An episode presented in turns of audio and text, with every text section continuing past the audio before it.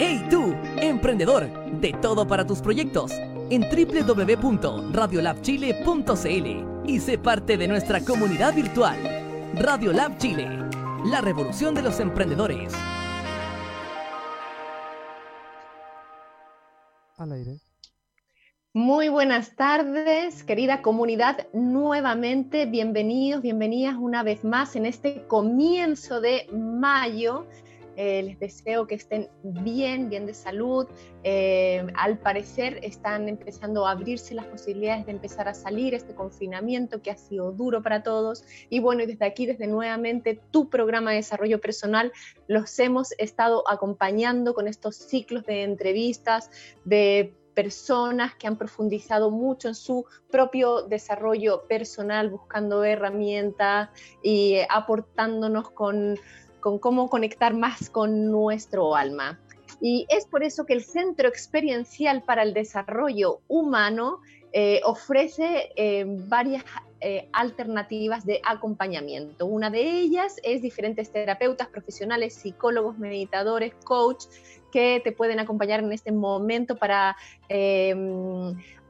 sentirte acogido, abrazado en esta instancia donde quizás las emociones y, pensamientos catastróficos están más eh, a flor de piel. Además, ofrece un programa para ser facilitador en procesos de, desarrollo personal y también eh, un, programa propio de desarrollo personal, ¿vale? Que vamos a ver ahora cómo se va a realizar, si va a ser de manera online, físicamente, etcétera.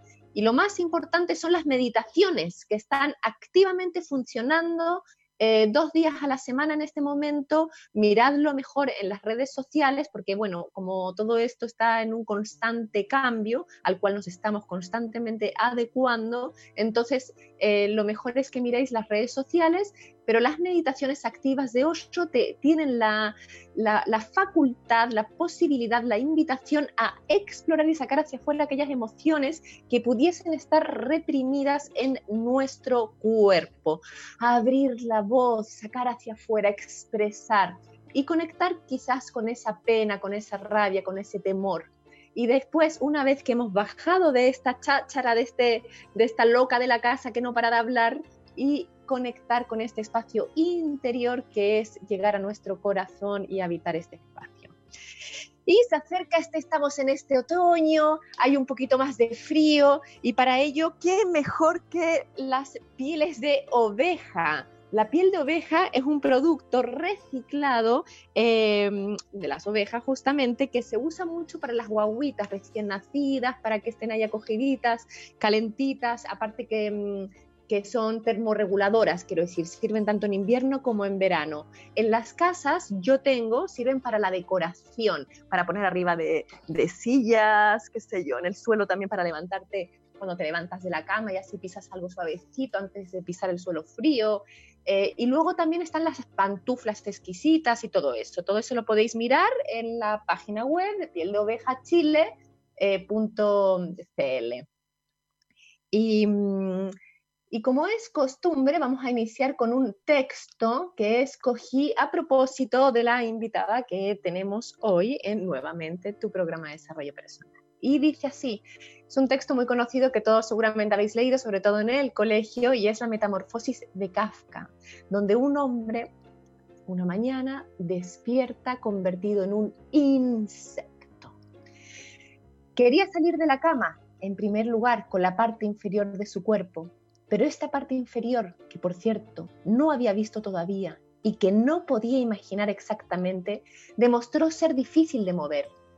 El movimiento se producía despacio, muy despacio, y cuando finalmente, casi furioso, se lanzó hacia adelante con toda su fuerza sin pensar en las consecuencias, había calculado mal la dirección, se golpeó fuertemente con la pata trasera de la cama y el dolor punzante que sintió le enseñó que precisamente la parte inferior de su cuerpo era quizás en estos momentos la más sensible. Así pues, intentó en primer lugar sacar de la cama la parte superior del cuerpo y volvió la cabeza con cuidado hacia el borde de la, de la, calma. Y este texto va avanzando en cómo este personaje se le despierta un día y todo su cuerpo se ha transformado en un insecto con millones de patitas. La metamorfosis de Kafka Em, que nos presenta la alegoría del enfrentamiento del hombre ante un mundo que lo oprime y lo borra. ¿Qué nos pasaría si realmente un día nuestro cuerpo no es más nuestro cuerpo? Eh, y es que hoy vamos a hablar del cuerpo, de las posibilidades del cuerpo, de nuestro esqueleto, de nuestros músculos, de nuestras texturas, de los olores quizás que puede tener nuestro cuerpo, el sabor.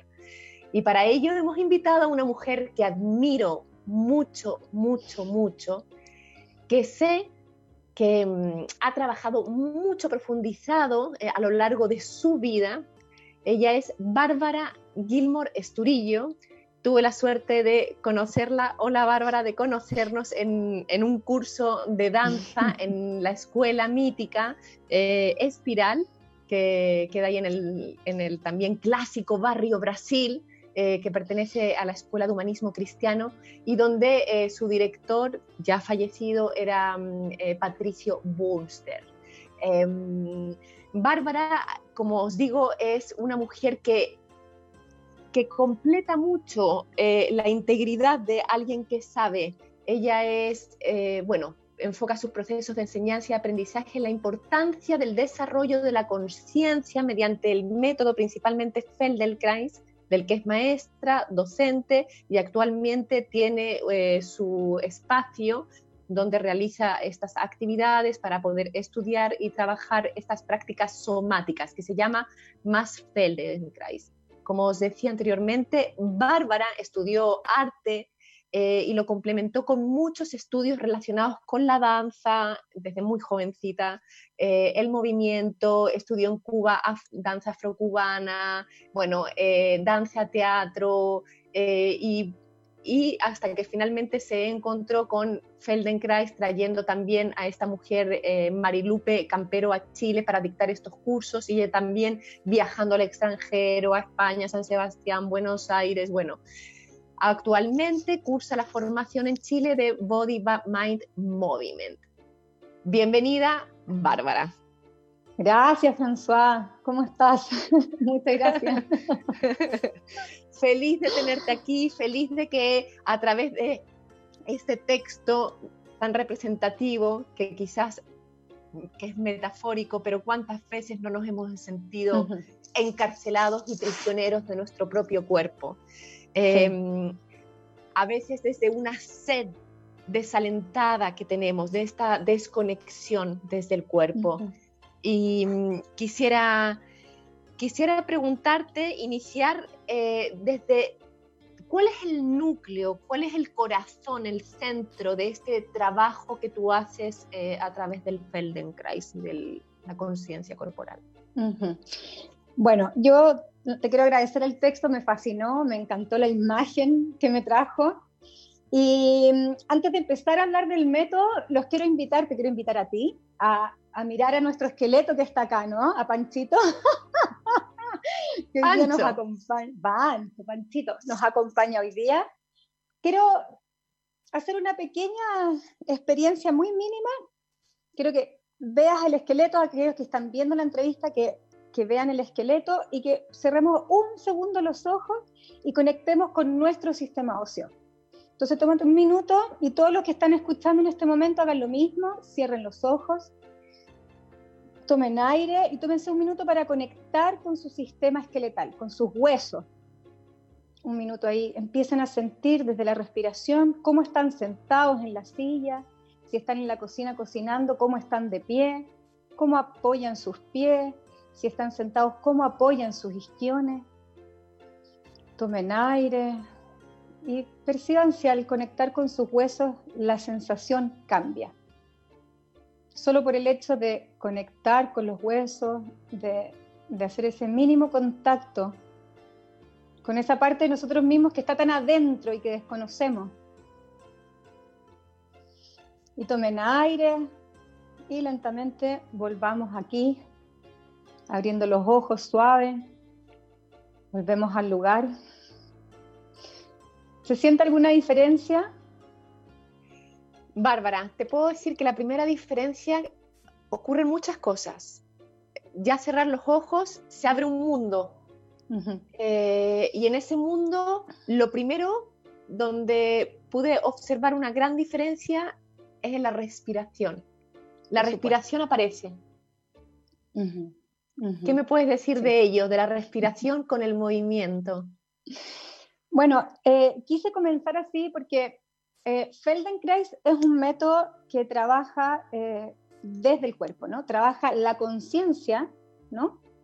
Nos, es un, un, método de aprendizaje vivencial que trabaja con todos los planos del ser humano, trabaja con toda la persona, pero digamos que es un método que eligió el movimiento, ¿ya? O sea, Moshe Feldenkrais, su creador, era físico, era eh, cinturón negro de judo, una persona que estudió muchísimos aspectos del desarrollo humano, y él eligió el movimiento, porque él decía, la vida es movimiento.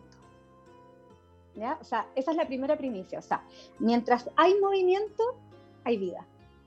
¿Ok? Entonces, él eligió el movimiento para poder en el fondo ayudar a las personas a alcanzar su madurez, ¿ya? alcanzar su realización. Esa es como, como un poco la, la, base. Y dentro de su investigación, él llega a entender que el sostén esqueletal es esencial ¿ya? para nuestro óptimo desempeño. Entonces, de alguna manera yo quería partir llevándolo a este lugar, que es un lugar muy desconocido para mucha gente, no solemos hablar de nuestros huesos, los huesos los tenemos como muy ocultos, y eh, inmediatamente cuando tú haces contacto con tu hueso, si te fijas, aparece la respiración.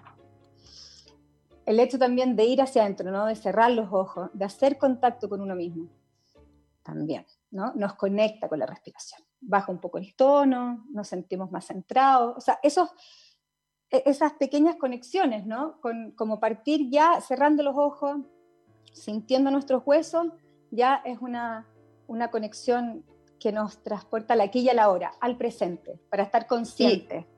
Y, Bárbara, ok, eh, eh, bueno, aparece la respiración, aparece una conciencia, aparece un, eh, un habitar, un cuerpo.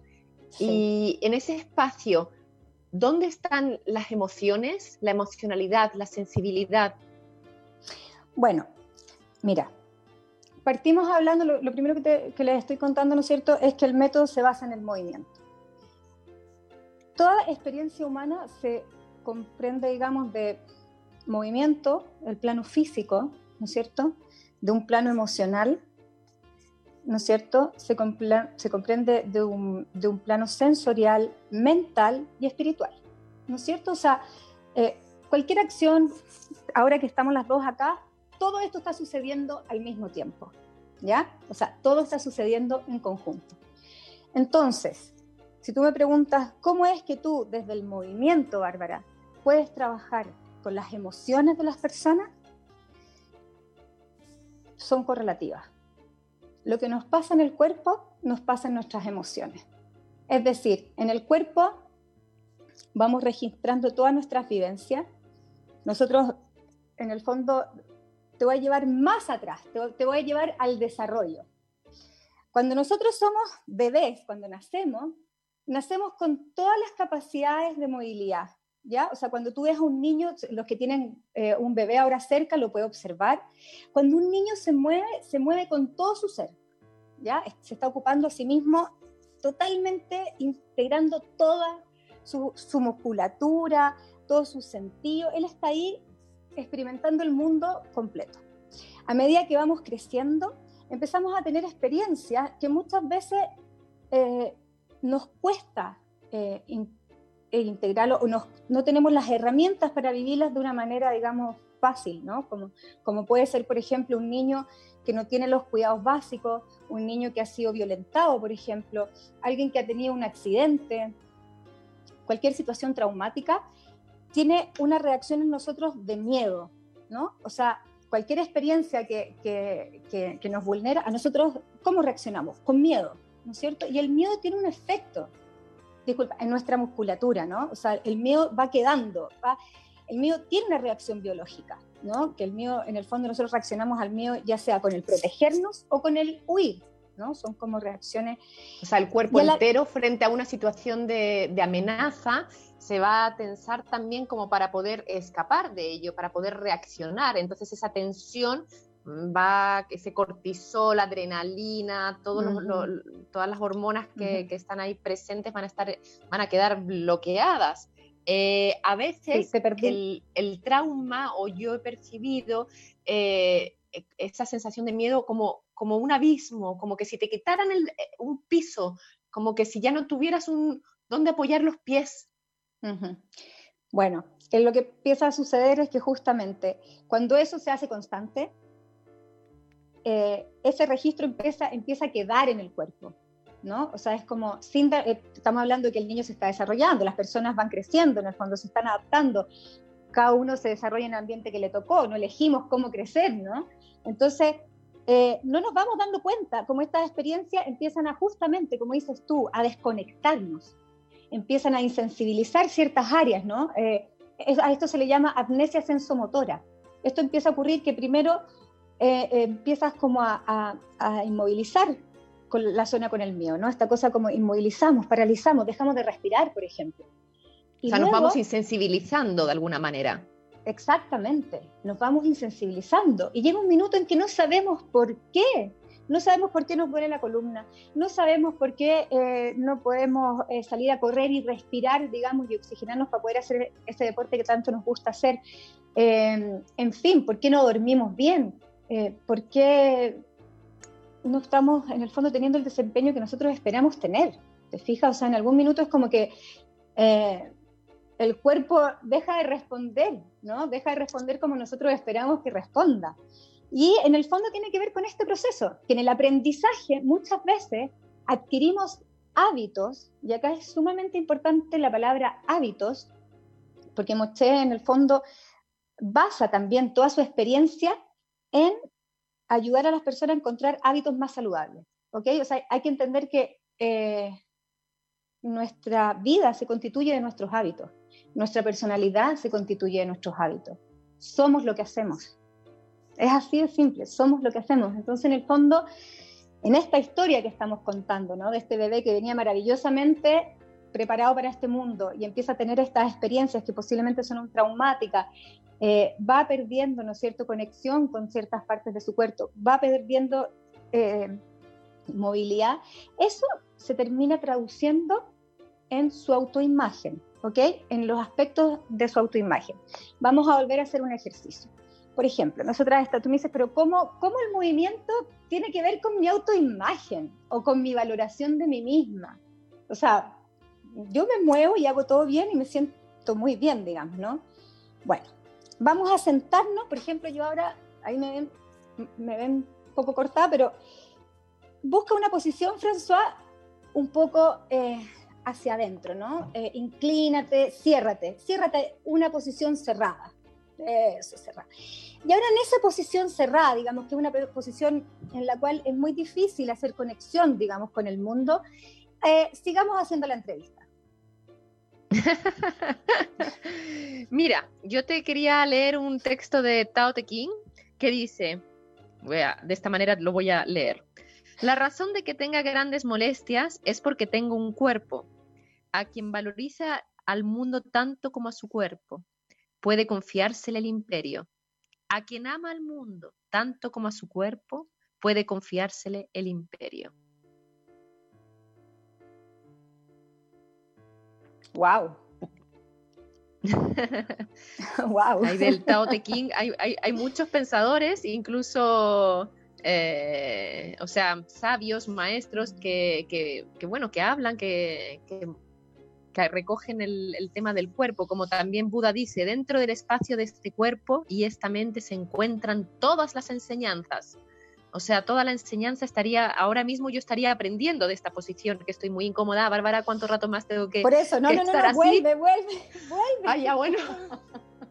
Digo, voy a hacer la entrevista así, luego van a decir, oye, Frank, que te he visto un piojo saltando. Mostrando la cabeza. La, que yo, soy muy obediente.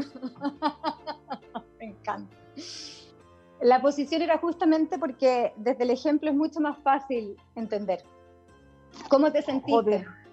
Ah, me sentí incómoda, eh, me sentía apretada, eh, sentía que la respiración estaba más corta, me costaba ese texto que leí, eh, se me hizo difícil, perdí varias cosas porque perdí la, el contacto visual,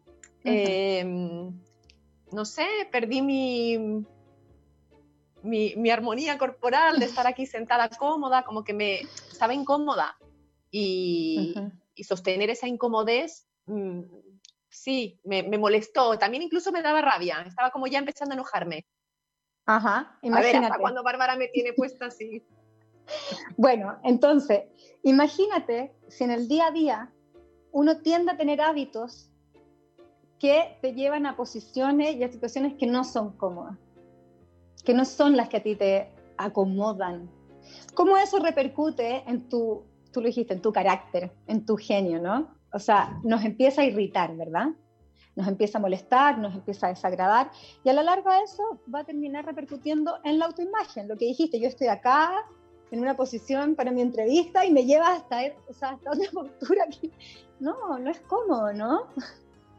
Y eso si lo proyectamos en la vida, en el día a día, entonces vamos entendiendo que sí, que el cómo ocupamos nuestro cuerpo es tremendamente esencial para la calidad de vida, para el cómo nos desenvolvemos en el mundo, para el cómo nos eh, relacionamos con los demás. O sea, es esencial. Y tiene totalmente relación lo que te estoy diciendo con el texto que me leíste. Totalmente relación. O sea, el cuerpo es tu templo. ¿no? Bárbara, quisiera saber en qué momento tú, eh, porque si bien hubo ahí muchos momentos paralelos en tu experiencia de vida, pero tú eras más, yo te conocí más bien como artista plástica. De hecho, también tengo la suerte de tener algunas obras de arte tuyas acá en mi casa. Eh, preciosas por lo demás, valoro mucho tu, creatividad. Em, Gracias. Y, esta búsqueda, ¿no? desde, desde lo que es el arte, desde lo que es la creatividad, a ir hacia esta búsqueda también interna, creativa, desde, desde, el cuerpo, que también voy a mencionar cuando teníamos que hacer nuestras presentaciones en, en la Academia Espiral frente a Patricio Bunster. Eh, si bien todos buscábamos, qué sé yo, la música, un baile, tú ibas más allá, buscando textura, buscando tela, buscando transmitir eh, algo desde, desde, lo, desde lo visceral. Y eso a mí me llamaba mucho la atención y quisiera saber qué, qué era lo que había en ti, de, qué, buscabas, qué, con qué te encontrabas, qué... Eso. Sí, sí, es una muy linda pregunta porque es algo que yo entendí hace muy poco. Eh, la verdad es que yo estudié arte, todo mi trabajo como artista, yo me, especialicé en escultura, pero yo ocupé la escultura como una excusa para poder trabajar con mi cuerpo, porque lo que yo quería era trabajar con mi cuerpo. A mí lo que me, motivaba profundamente era eh, entender, era, había como una inquietud sobre cómo, cómo nuestro contexto modifica nuestra experiencia somática. O sea, tenía todo un tema con los roles, con la religión, con la cultura, cómo eso va modificando nuestra experiencia eh, somática. Y hacía unos trajes que me intervenían, en el fondo hacía eh, un, trabajé mucho tiempo haciendo trajes que modificaban mi experiencia somática. Eh, luego cuando hacíamos en danza, trabajaba con estas telas, ¿no? Como siempre buscando encontrar, yo diría como una nueva experiencia somática o, respuestas a esas preguntas, ¿no? ¿Qué es lo que pasa? Bueno, lo que estás diciendo es muy, muy interesante porque no lo había pensado, pero efectivamente las texturas, los colores, la, lo que pongas arriba de tu cuerpo, de, tu, de esta piel, de que la musculatura y esqueleto que hay debajo va a afectar a, a nuestra... todo. Obvio, todas nuestras decisiones, todas. O sea, tú, tú trabajabas desde tu propia experiencia contigo misma. Sí, sí. Yo trabajaba con mi experiencia y de hecho eh, mi tesis hice toda una serie de performances que se llaman Las Poéticas del Cuerpo, y, y, siempre estaba esa investigación como eh, algunas veces me amarraba, ¿no? otras veces me inmovilizaba ciertas áreas, siempre tenía que ver con, con, con llevar la experiencia somática a lugares, digamos, eh, eh, más extremos o de alguna dificultad en donde yo pudiera encontrar estas respuestas, ¿no? Como a cómo nos modifica el contexto y los estímulos la experiencia somática. Ahora, lo impresionante fue que yo hace muy poco tiempo me di cuenta que esto está súper conectado con lo que hago hoy día. es como que la vida, ¿no? Esto del desarrollo en espiral como ascendente, ¿no? O sea, es como que la vida de pronto me llevó a un lugar donde empezar a encontrar las respuestas que yo me hacía cuando estudiaba arte.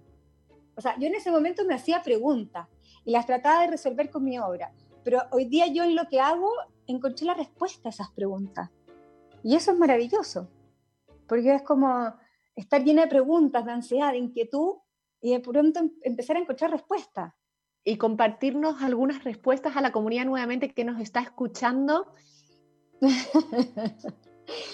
a ver, em, algunas respuestas. Eh, bueno, yo en todo este viaje eh, a través de lo somático, he aprendido muchas, muchas cosas, pero sin lugar a dudas yo te podría decir que en mi vida hay como un antes y un después.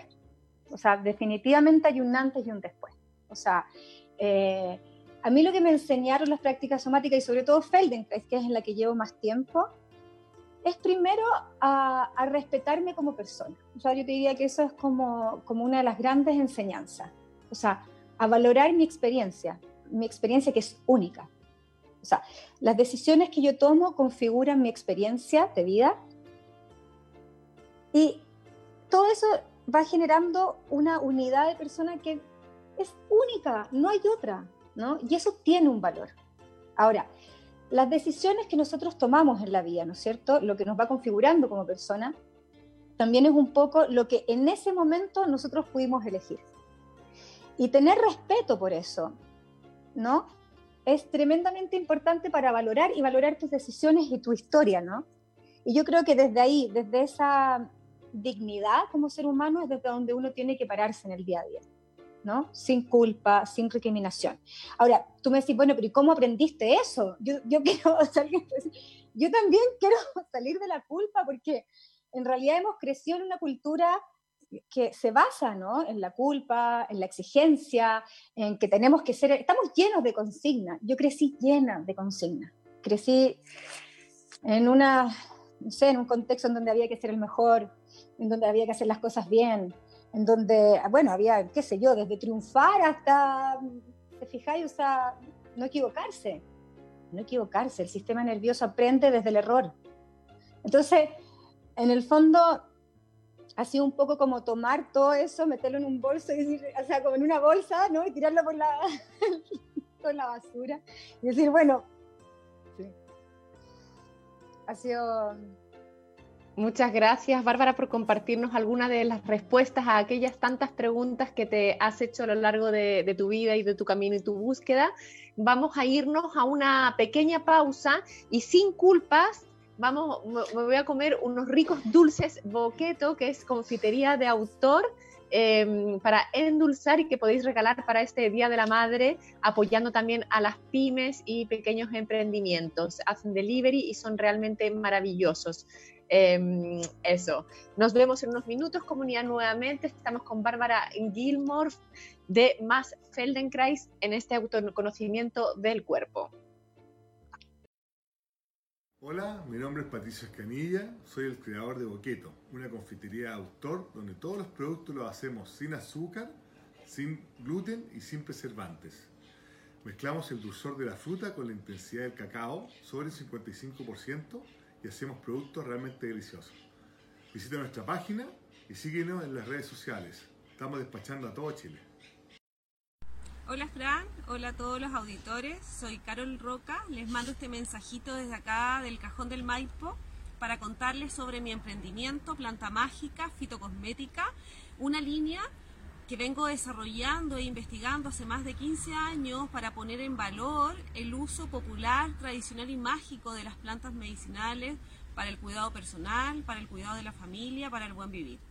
En ella pueden encontrar cremas de belleza, protectores solares, que son principalmente eh, elaborados para personas que tienen pieles sensibles, que tienen dermatitis atópica, con buenos resultados en rosácea, psoriasis. También tenemos una línea que es para un botiquín natural con extractos de hierbas y lo que es eh, el higiene personal, champú, acondicionador, paste de dientes, desodorante. Así que más información en Instagram, Planta Mágica Fitocosmética, envíos a Santiago y regiones. Adiós.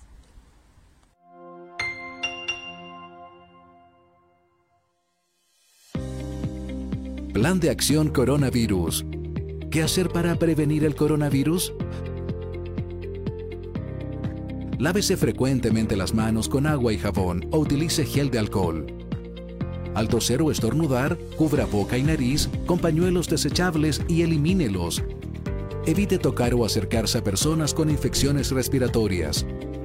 Infórmese en minsal.cl o llamando a Salud Responde al 600 360 7777.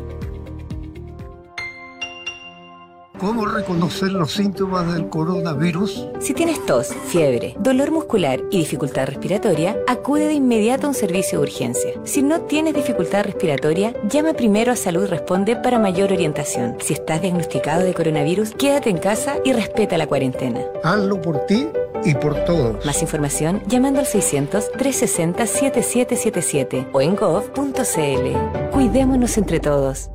Ministerio de Salud, Gobierno de Chile.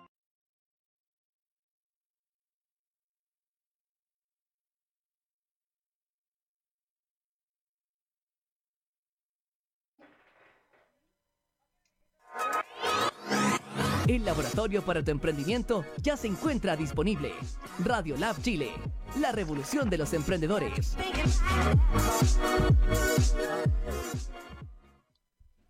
Al aire. El enfoque gestáltico de encerrados en nuestra mente, hemos olvidado cómo pensar con nuestro cuerpo, cómo servirnos de él para llegar al conocimiento. Asimismo, nos hemos alejado de nuestro entorno natural y nos hemos olvidado de coexistir y cooperar con una rica variedad de organismos vivientes, de Fritz Hoff Capra. Nos encontramos comunidad nuevamente con Bárbara Gilmore, que estamos eh, profundizando y viajando. Eh, es un viaje a través del cuerpo, a través del movimiento, a través de estas texturas, sabores y colores que nos puede eh, entregar y, con qué podemos conectar desde también lo emocional. Estábamos en unas preguntas y respuestas, Bárbara. Continuamos con algunas preguntas que te habías hecho tú a través de tu camino. Y mm, no sé si querías compartirnos algo más. Sí, bueno, les contaba en el fondo de cómo eh, desde el arte, que es mi formación temprana, digamos, fui haciendo este camino para ir llegando a, dedicarme a las prácticas somáticas y, y, cómo en el fondo al llegar a las prácticas somáticas empecé a encontrar muchas respuestas a mis preguntas. O sea, es un poco esto que estábamos conversando sobre cómo eh, cada decisión va eh, influyendo en, en, esta historia que vamos, ¿no es cierto?, escribiendo, cómo nuestros hábitos, que es algo a lo cual muchas veces, yo nunca le había puesto atención a mis hábitos, es lo que les decía, ¿no? O sea, yo estaba llena de preguntas y de pronto, yo te diría que algo que fue esencial en mi vida fue la maternidad. O sea, el día que nació mi hija, para mí fue como que me salieron raíces, ¿no? O sea, yo como que llegué con ella, yo siempre llegué con ella.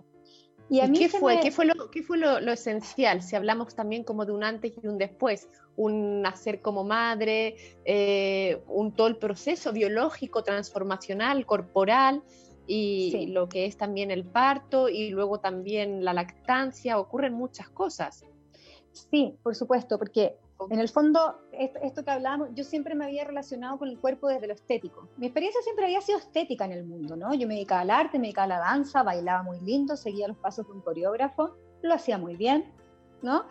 Pero era estético, no había, no había un cuestionamiento de qué me hace hacer ese gesto, por qué yo hago eso, por qué hago lo que hago, que es una pregunta esencial todos deberíamos saber por qué hacemos lo que hacemos en el fondo. Eso es lo que nos deberían enseñar en el colegio. Ahora, de pronto me embarazo y claro, o sea, esta experiencia ¿no? De albergar vida, de empezar a sentirme por dentro, ¿no? Sentir estos movimientos que hace de pronto el bebé cuando te patea. O sea, todo esto abrió una dimensión totalmente distinta de lo corporal. Fue como de pronto, wow, o sea, acá hay aspectos mucho más sensibles, las emociones también están en mi cuerpo, habitando en muchos otros lugares. Eh, yo no sé nada de esto y quiero saber, o sea, y así de la nada un día apareció un diplomado de terapia corporal en el ARCI. Un segundo, cuando me hablas de las emociones que empiezan a habitar en otros lugares de tu cuerpo, ¿a qué te refieres con eso?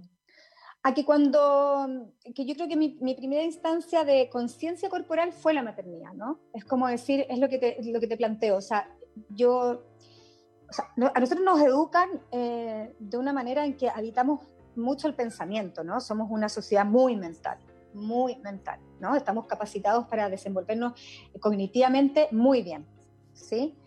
Y el cuerpo un poco se va dejando de lado como, como un poco un aspecto funcional, tenemos un cuerpo y si te pasa algo, bueno, tú vas al doctor, si te pasa algo, ¿no es cierto? En el fondo lo puedes atender, pero no está esa inquietud de conocer el cuerpo, de conocer tu experiencia somática que finalmente está entrelazada con tus emociones, con tus pensamientos, con tu vida espiritual, es que nada está separado. Entonces, lo primero es como decir, bueno, con la maternidad se integran las experiencias, que toda mi vida yo las había de alguna manera absorbido o integrado en mí como un poco disociadas, como, como la cultura en la que vivimos, ¿no? que nos hace disociar las cosas. Entonces, es como que tú piensas algo y crees que está ocurriendo en la cabeza, ¿no? Tú dices, estoy pensando algo acá, ¿Ah? Me pegué en la rodilla, lo estoy sintiendo acá, ah, lo siento en la rodilla. No. O sea, en el momento que tú te pegas en la rodilla y te duele, está ocurriendo en la cabeza, está ocurriendo en la rodilla, están habiendo emociones, ¿no? Pueden hasta venir recuerdos. Entonces, ¿dónde habitan las emociones? Bueno, habitan en todo el cuerpo, en todo el cuerpo. O sea, tú a veces te puedes, eh, cuando haces reflexología, te puedes masajear el dedo gordo del pie y ¡buah! te pones a llorar. ¿Qué tiene que ver tu dedo gordo del pie con, con esa emoción que se liberó? Bueno, porque está todo interconectado.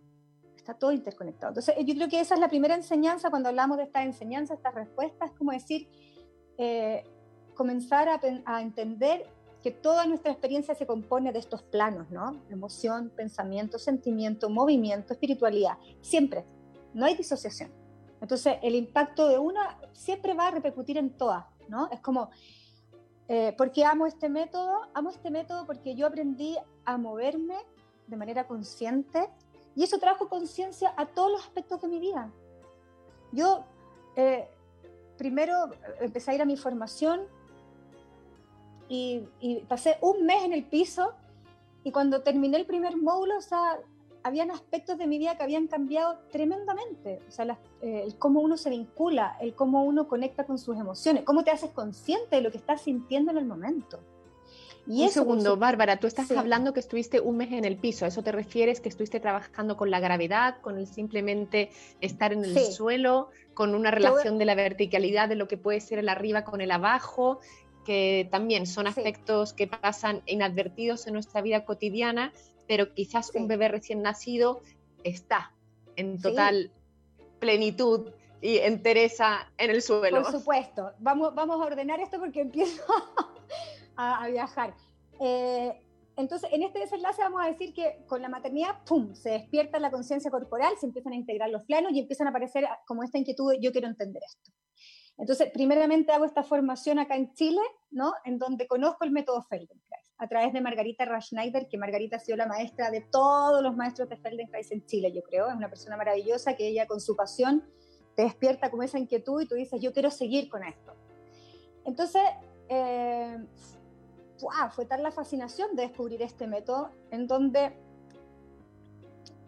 eh, nos, nos, nos lleva a esta instancia, que es la que tú me estás preguntando, ¿no? ¿Qué significa esto de estar tirado en el piso, Bárbara? Explícanos. Bueno, eh, el método Feldenkrais, como les explicaba, trabaja desde el movimiento, ¿sí? desde el sostén esqueletal, pero también trabaja desde la conexión neuromuscular. Vamos a decir que Feldenkrais es el padre, por así decirlo, uno de los padres de la neurociencia, fue de los primeros en hablar de plasticidad cerebral. ¿ok? Eh, El método se basa en hacer series de movimiento de manera consciente. ¿Qué diferencia tiene eso con ir al gimnasio? La diferencia es que cuando yo realizo una acción de manera consciente, comienzo a generar nuevas sinapsis, ¿no? Entonces voy generando el mapa que necesita mi cerebro para poder realizar una acción, ¿sí? ¿Por qué en el piso? Porque estamos a favor de la gravedad, como bien dices tú, como los bebés. Es como un poco volver a ser bebé y estar en el piso a favor de la gravedad, experimentando con tu cuerpo, ¿sí? experimentando con tus movimientos de manera consciente. Entonces, una acción que puede ser muy, muy simple, como traer tu mano hacia tu nariz y mirarla, puede decir mucho de ti. Puede, puede, decir mucho. Y cuando tú comienzas a realizar estos movimientos de manera consciente, atendiendo a cómo lo haces, qué velocidad ocupo, a qué ritmo, dónde coloco la mano, cuánto esfuerzo hago. El método está lleno de consignas que hacen que tú prestes atención a cómo tú realizas la acción. Si, le, si pones mucho esfuerzo, si no respetas tus límites, si, si no eh, lo haces de manera fácil y cómoda para ti, ¿no? Y todas estas preguntas que en el fondo, bueno, ahí les contaba, yo me fui a hacer mi formación y la formación se basa en módulos de un mes, que son 20 días, en donde tú estás desde las 9 de la mañana hasta las 4 o 5 de la tarde haciendo ejercicios en el piso, o sea, es de una intensidad importante, ¿no? Con respecto a eso te quiero preguntar, Bárbara, eh, porque me parece muy interesante esto que estabas hablando de esta gestualidad, que es muy simple, llevar la mano a la nariz, y a veces aún más simple puede ser eh, un estar acostado, que fue también donde iniciamos, pero ese estar acostado eh, se vuelve pesado, se vuelve tenso, se vuelve irritante incluso. O a veces eh, el simple hecho eh, o de estar de pie o a veces mover un, un pie o una pierna se puede puedo sentir cierta ligereza y en otro momento esa misma pierna es pesada como si fuera un, tonel eh, cuáles son aquellas pequeñas diferencias que hacen que, esto, que esto suceda? Bueno, lo, que estuvimos hablando anteriormente sobre este bebé, ¿no? que, comienza ¿no? con, esta musculatura y esta disposición absoluta hacia el desarrollo, ¿no? en donde tiene toda su, su musculatura y su organización a su disposición. Luego empiezan a aparecer, ¿no es cierto?, de alguna manera estas tensiones a través que vamos creciendo. Eh, ¡Tenemos visita! Apareció mi gato. Eh, pero por supuesto, siempre aparecen. Ya, dale. Cuando hacemos Feldenkrais siempre aparecen las mascotas. Fue un llamado. Tal cual. Está muy bien. Muy bien, conectó. Eh, entonces vamos a seguir entendiendo que en este viaje, ¿no? Que vamos conformando nuestra personalidad, en donde de pronto empezamos a aprender determinados hábitos que no son tan eficientes para nosotros, y que están basados en estas experiencias que pueden ser difíciles de asimilar, que generan tensión, que generan eh, falta de movilidad, ¿no es cierto? Estas, estas, de alguna manera, eh, experiencias se van quedando en nuestros músculos, se van quedando en nuestro cuerpo, eh, se van adquiriendo como reacciones, ¿no es cierto? Por ende, habitan nuestros hábitos. Y de alguna manera, cuando tú practicas Feldenkrais, o sea, cuando vas a estos espacios de autoobservación, y tú comienzas a generar estos, a hacer estas rutinas de ejercicio que de, además están basadas en el desarrollo ontogenético, o sea, es decir, cómo aprendemos lo que aprendemos, ¿no? Todas las series están basadas en cómo los bebés aprenden a, a, a ir a, cuatro, a cuatro patas, en el fondo a gatear, ¿no? Eh, todo está basado en las etapas de nuestro desarrollo. Entonces, están tan bien pensadas estas series de movimiento que justamente lo que hacen es que tú, al estar a favor de la gravedad, ¿no? en este estado, digamos, de facilitación hacia el movimiento, comienzas a moverte y pasa eso que dices tú. De pronto un brazo que tú dices, ay, mover el brazo es tan fácil, vas al gimnasio, tomas una tremenda pesa, la subes. Pero la consigna en Feldenkrais, eh, en Feldenkrais es trabajar lento, de manera cómoda, porque realmente lo que estás haciendo es trabajar con tu sistema nervioso. Lo que estás haciendo es poner atención, es decir, implicando tu sistema nervioso para que tú puedas observar lo que estás haciendo. Y al observar, claro, el brazo en realidad no, no, no está tan liviano, como dices tú, ¿no? Porque empiezan a aparecer eh, todas esas, digamos, eh, tensiones que tenemos acumuladas. Esas partes, o sea, la cualidad del, del, del, del tiempo de hacer algo rápido versus hacerlo lento nos entrega información y en ese espacio podemos tener un aprendizaje de nosotros mismos en la vida. Claramente. De hecho, menos es más. Esa es la consigna. Eh, hay una ley que se llama la ley de Weber-Fletcher que en el fondo plantea que a menor estímulo, mayor es tu capacidad de, eh, de eh, mayor es tu capacidad de, mm, de atender a la situación, ¿no? De captar, es mayor tu capacidad. Entonces, esto es como una herramienta para dejarle a la gente, o sea, cuando necesitamos prestarle atención a algo, cuando necesitamos atender a bajamos el estímulo. Bajamos el estímulo. Inmediatamente cuando tú bajas el estímulo, tu capacidad de percepción aumenta. Entonces, tenías un texto, Bárbara, que nos querías compartir también más que texto, tengo unas frases que a mí me fascinan. Es que, ay, es que, es que era un gran pensador. Bueno, yo estoy enamorada, obvio, enamorada del método, enamorada de todo esto. Lo veo. pero veo que tienes tu amante Panchito al lado tuyo. Ah, bueno, el flaquito. sí, también. Pero bueno, eh, Feldenkrais era un pensador tremendo. Les quiero recomendar los libros. Eh, no sé, después no sé si hay un tiempo para poder como ponerlos en alguna página y poder como hablarle a la gente de los libros, porque Moche escribió mucho. Tiene libros maravillosos, eh, tiene El Poder del Yo, que es un libro increíble. Así que después si podemos compartir esto con la gente, maravilloso. Pero más que un libro, yo quería ir a alguna de las frases, tengo alguna de las frases de él que me encantan, ¿ya?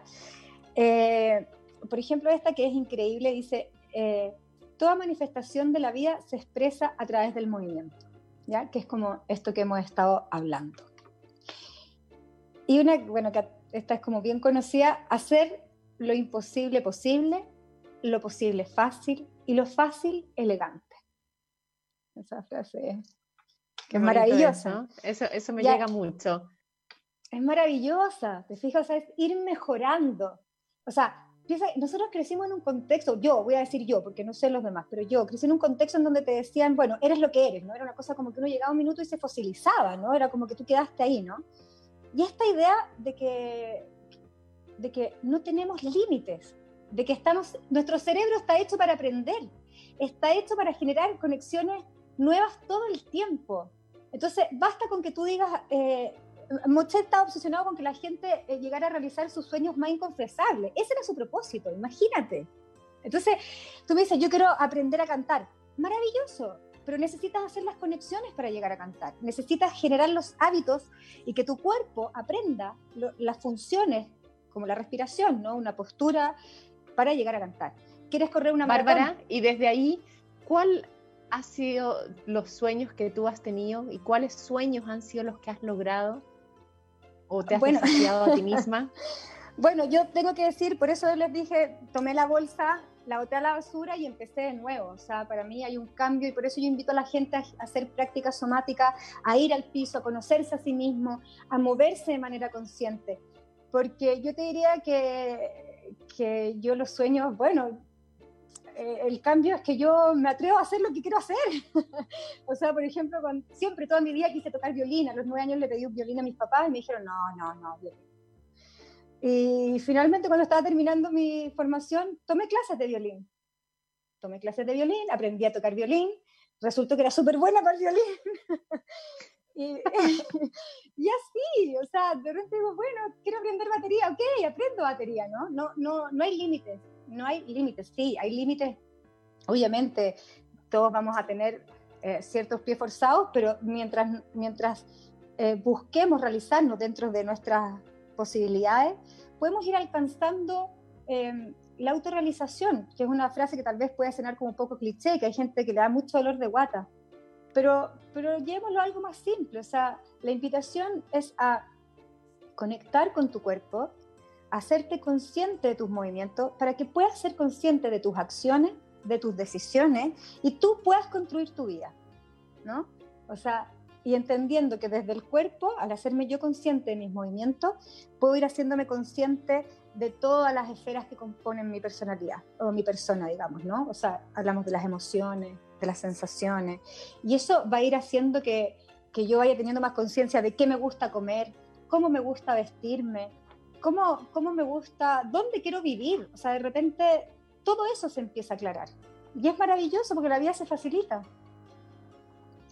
O sea, lo que tú me hablas de, esta autorrealización personal y, los descubrimientos que pueden que puede tener cada persona eh, en este viaje hacia, hacia, porque es como un viaje hacia adentro, hacia, hacia el cuerpo, los sabores, las sensaciones, los colores, todo lo que la información es una riqueza muy grande que, mm, que de alguna manera eh, escondemos, no, quizás no sabemos mm. que existe de la ignorancia y, creo que es muy importante para este despertar de la conciencia o evolución del desarrollo humano o autorrealización que tú mencionabas, porque qué maravilla que cuando eras pequeña no pudiste tocar violín, pero ahora eh, lo lograste, porque esa se, se, abrió esa plasticidad, ¿no? Que tú mencionas que sucede a través de este viaje con el movimiento. Sí, sí, mira, la verdad es que la gente, la mayoría de la gente conoce el método porque tiene eh, facultades restaurativas muy importantes, o sea, es decir, se usa mucho en rehabilitación, ¿ya? O sea, hay mucha gente que lo conoce por su, por su eh, por sus efectos en el fondo biomecánicos, ¿no? En cómo nos ayuda, por ejemplo, se usa mucho en deportistas de alto rendimiento, cantantes, actores, porque te ayuda a tener una performance mucho más alta, ¿no? O sea, tú mejoras tus movimientos y mejoras tus acciones, la calidad de tu acción va a mejorar sin lugar a dudas. Pero a mí en lo particular, y por eso te agradezco esta invitación y te agradezco poder eh, conversar contigo, que tienes esta calidad humana que te lleva como a este viaje, eh, porque en realidad eh, a mí lo que me apasiona de esto y lo que me ha hecho enamorarme es lo que estamos hablando. O sea, es que creo que, que finalmente desde el cuerpo es desde donde podemos llegar a realizarnos como seres humanos. Y siempre lo hemos dejado un poco de lado, es como que el cuerpo se ha mirado en menos, ¿no? La mente está acá, la mente es increíble, pero el cuerpo es un lugar maravilloso, el cuerpo es un lugar que nos da todas las herramientas para poder realizarnos, para poder hacer lo que queremos hacer. Entonces la invitación es eso, es un poquito empezar a ser más amorosos con nuestro cuerpo, empezar a regalonearnos más, a conocernos, a conocernos en profundidad desde nuestra experiencia somática. Me quedo con esa frase, ser más amorosos con nuestro cuerpo. Creo que desde ahí también eh, hay, todo un viaje. Bárbara, te había invitado yo que si querías compartir un objeto que tuviera cierto significado para ti simbólico que quisieras compartir con la comunidad nuevamente que nos está escuchando en este momento? Eh, sí, yo traje una tortuga. Hablando de la lentitud. Hablando de la lentitud, eh, mi mamá dice que antes de decir mamá, yo dije tortuga. ¿Ya? Jolín, sí que eras una niña muy especial. y a mí eso siempre se me quedó y la tortuga fue como entonces un animal muy significativo a lo largo de toda mi vida. Y hoy día la quise traer porque, porque tiene que ver con justamente con todo lo que estamos hablando, con bajar el ritmo, ¿no? Bajar, sobre todo ahora en estos tiempos, en estos tiempos que la gente está en su casa, que, que, que, el, que digamos la contingencia nos llevó a bajar, ¿no? A bajar las revoluciones. ¿Cómo hacer que eso se convierta en una experiencia positiva? ¿Cómo hacer que el estar en un espacio pequeño, reducido, que mucha gente puede estar sintiendo claustrofobia, se puede estar sintiendo muy incómodo con lo que está viviendo?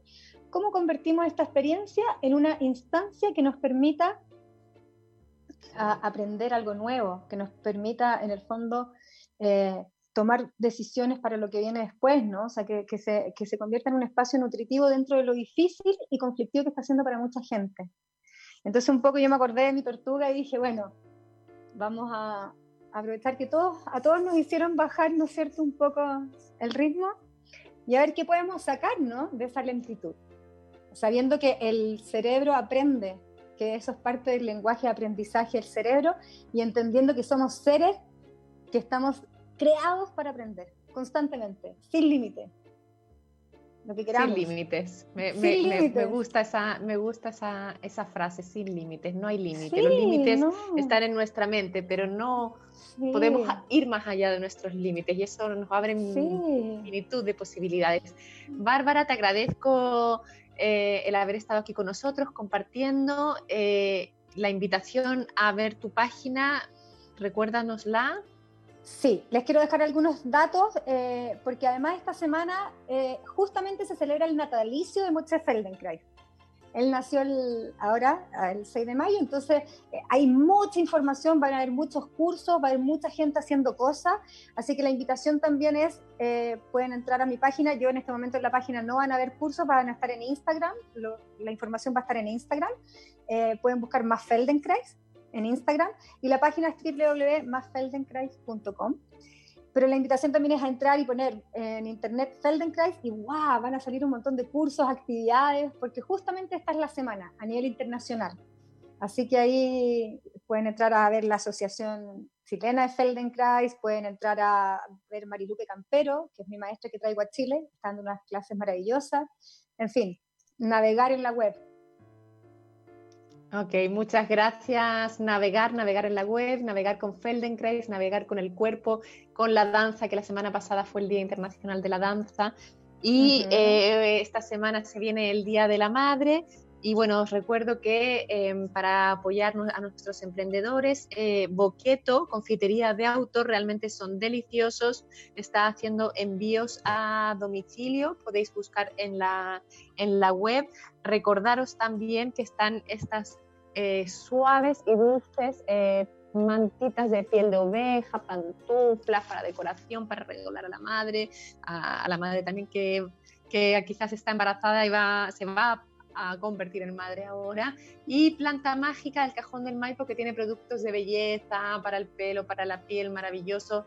Todo ello podéis buscarlo eh, en este mismo post. Y recordaros que todos los programas de Nuevamente están en YouTube escribiendo el hashtag y después nuevamente. A veces tenéis que poner mi nombre, Francoise, bueno, François escribe Francoise y ahí os van apareciendo todas las entrevistas de desarrollo personal que hemos hecho a lo largo de, este tiempo.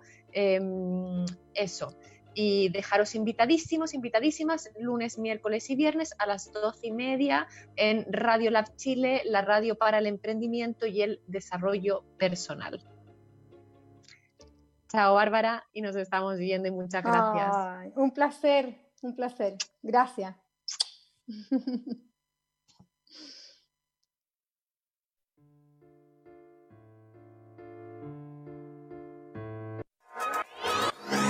El laboratorio para tu emprendimiento ya se encuentra disponible. Radio Lab Chile, la revolución de los emprendedores.